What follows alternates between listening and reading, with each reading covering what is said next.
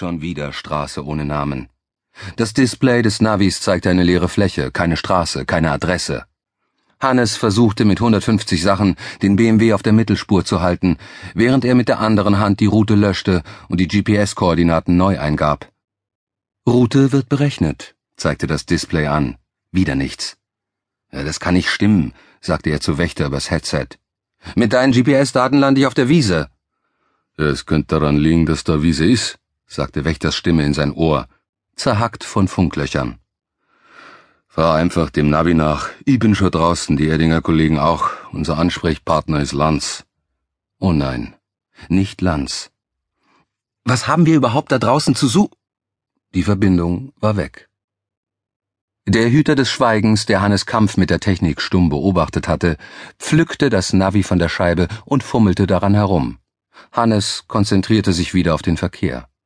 Wächter hatte ihm nur das Nötigste hingeworfen. Eine Brandstelle, eine Leiche, Hinweise auf Fremdverschulden und einen Satz GPS-Koordinaten, die sie aufs freie Feld führten. Der Hüter des Schweigens nickte Hannes zu und klickte das Navi zurück an den Saugnapf. Hannes wusste vage, wo das Freisinger Moos sein musste. Die Autobahn führte auf dem Weg zum Flughafen daran vorbei. Hier draußen hatte die Mordkommission München nichts zu suchen. Das Gebiet gehörte zum Landkreis, war nicht mehr ihr Revier. Die Autokolonnen wurden dichter, aber kein bisschen langsamer. Der Reiseverkehr für die Osterferien hatte schon an diesem Freitagvormittag begonnen. Ab morgen würden alle Dienststellen wie leergefegt sein. Ihm konnte das egal sein. Er würde Ostern auf jeden Fall weg sein. Er brauchte den Urlaub dringend, sonst würden sie ihn irgendwann von der Leitplanke kratzen. Sie verließen die Autobahn und fuhren an der steilen Hangkante entlang, die die Eiszeitgletscher aufgetürmt hatten. Unter ihnen breitete sich freies Feld aus. Nichts mehr, woran sein Auge sich festhalten konnte. Hier irgendwo musste die Brandstelle sein. Er ließ das Fenster herunter. Kein Haus war mehr zu sehen.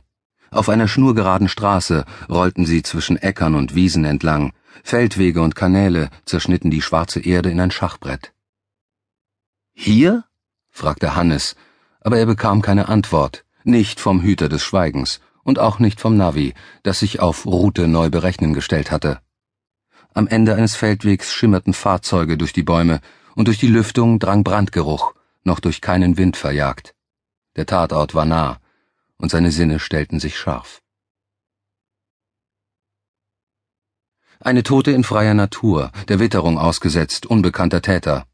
Wenn es ein Szenario gab, das ihn die Aufklärungsquote versaute, dann dieses.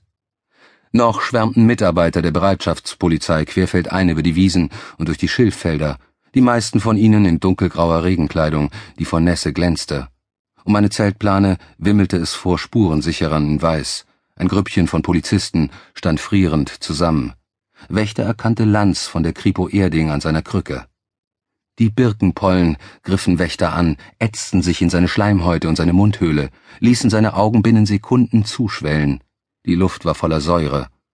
Er zog ein Stofftaschentuch heraus und rieb sich die Augen, obwohl er wusste, dass es davon schlimmer wurde. Die Erde schmatzte unter seinen Gummistiefeln, sie wechselte ihre Farbe von grau zu schwarz. Moorerde. Je weiter sie gingen, desto mehr verwandelte sich der Acker in ein gigantisches Grab. Wind war aufgekommen und ließ das rot-weiße Absperrband flattern. Lanz trat auf sie zu und gab ihnen die Hand.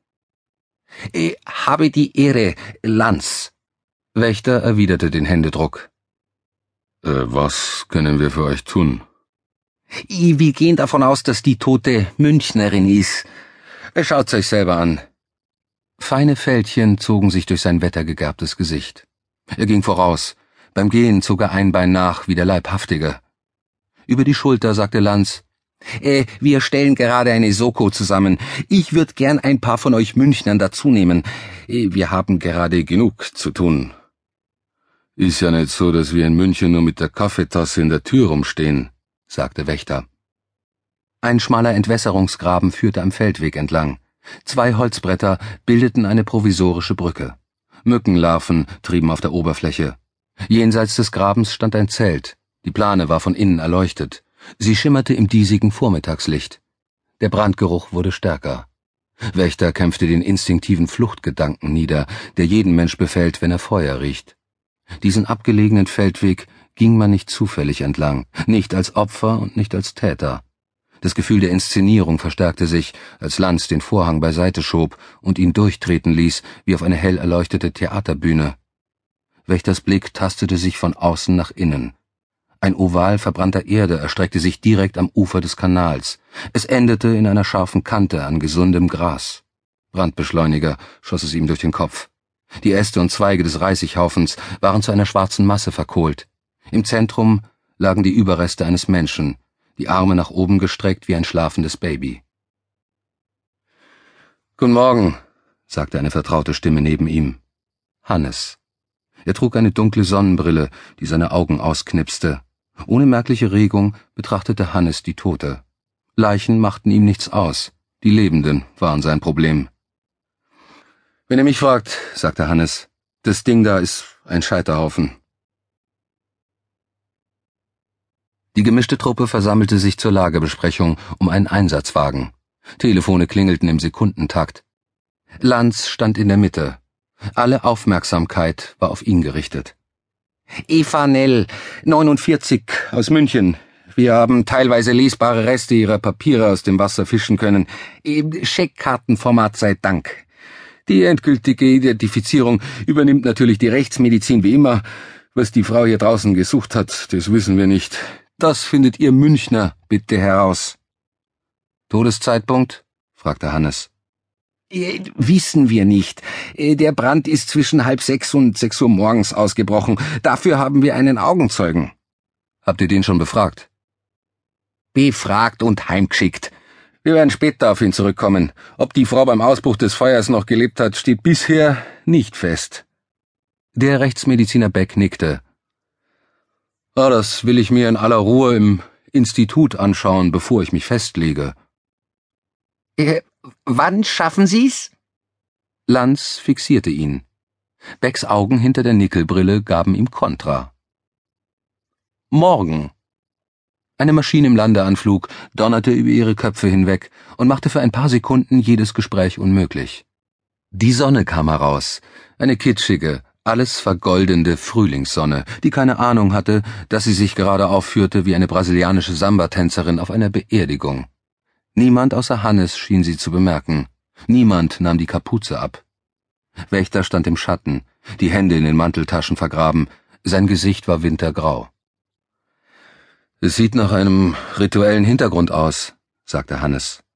Lanz ignorierte ihn. Eh, was meinst du, hä? Schusterin. Er legte den Arm um Ellie, der in gefährliche Nähe zu ihrem Hinterteil rutschte. Gefährlich für Lanz. Vielleicht der Versuch einer Leichenbeseitigung. Ellie schüttelte Lanz mit einem Ruck ab und ging einen Schritt auf Abstand. Ich hätte gern ein paar Münchner Kollegen in der Ermittlungsgruppe. Unbekannter Täter, Tatort im Freien und praktisch keine Anwohner, dafür drei Autobahnen drumherum. Das wird kein Durchmarsch. Äh, mit wem kann ich rechnen? Wächter hatte von der Chefin grünes Licht für alle seine Entscheidungen bekommen und die Verantwortung für alle Konsequenzen. Äh, wie viele brauchst du?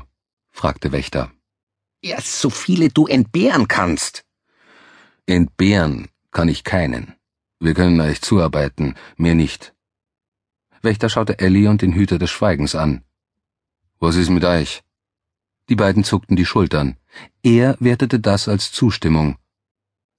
Hannes, was ist mit dir? Hannes schaute auf seine Schuhe, um Zeit zu gewinnen. Er hatte bis heute seinen Urlaubsantrag stellen wollen, damit er und seine kleine Familie wegfahren konnten. Hatte es bis jetzt nicht gemacht. Daheim standen die gepackten Koffer. Er hatte den richtigen Zeitpunkt verpasst. Hannes, fragte Wächter. Die Blicke der Kollegen zogen sich um ihn zusammen. Hannes wollte keine Koffer packen. Er wollte ein Teil dieser Ermittlung sein.